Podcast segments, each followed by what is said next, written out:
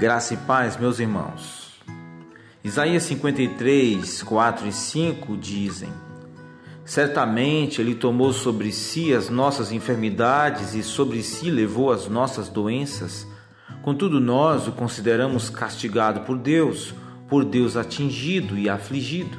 Mas ele foi transpassado por causa das nossas transgressões, foi esmagado por causa de nossas iniquidades.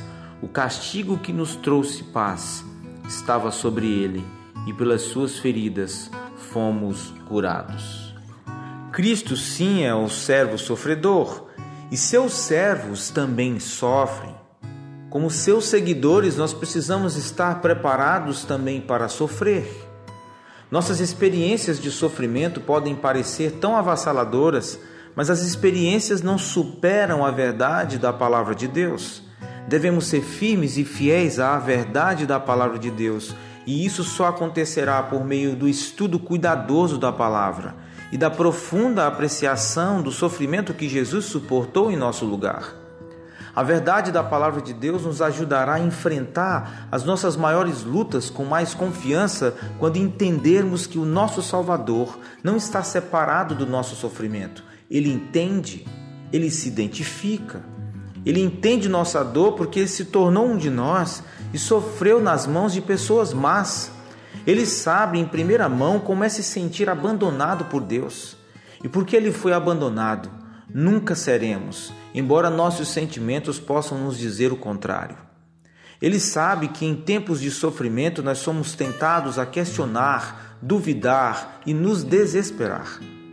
No entanto, podemos louvar a Deus por Jesus ser o fiel e verdadeiro servo sofredor, que suportou seus sofrimentos para resgatar, redimir e fortalecer servos sofredores como nós. Por suas feridas somos curados. Perguntas para você: Que diferença as verdades de Isaías 53 farão em nossos tempos de sofrimento? Como as verdades de Isaías 53, esse texto profético falando do Salvador bendito, do seu sacrifício na cruz, 700 anos antes de Jesus. Como esse texto te ajuda a expandir a sua compreensão do amor, do cuidado e da compaixão de Deus quando a vida parece opressiva.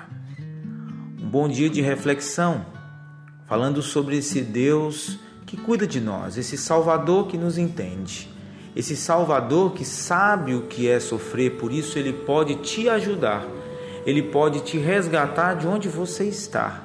Um Salvador que te ama. Um bom dia na paz de Jesus.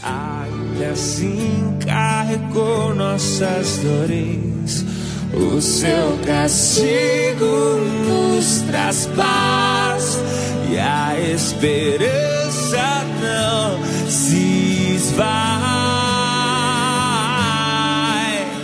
A oferta pela culpa ele ofereceu para satisfazer o Criador. Ele morreu para que a sua luz em nós pudesse brilhar.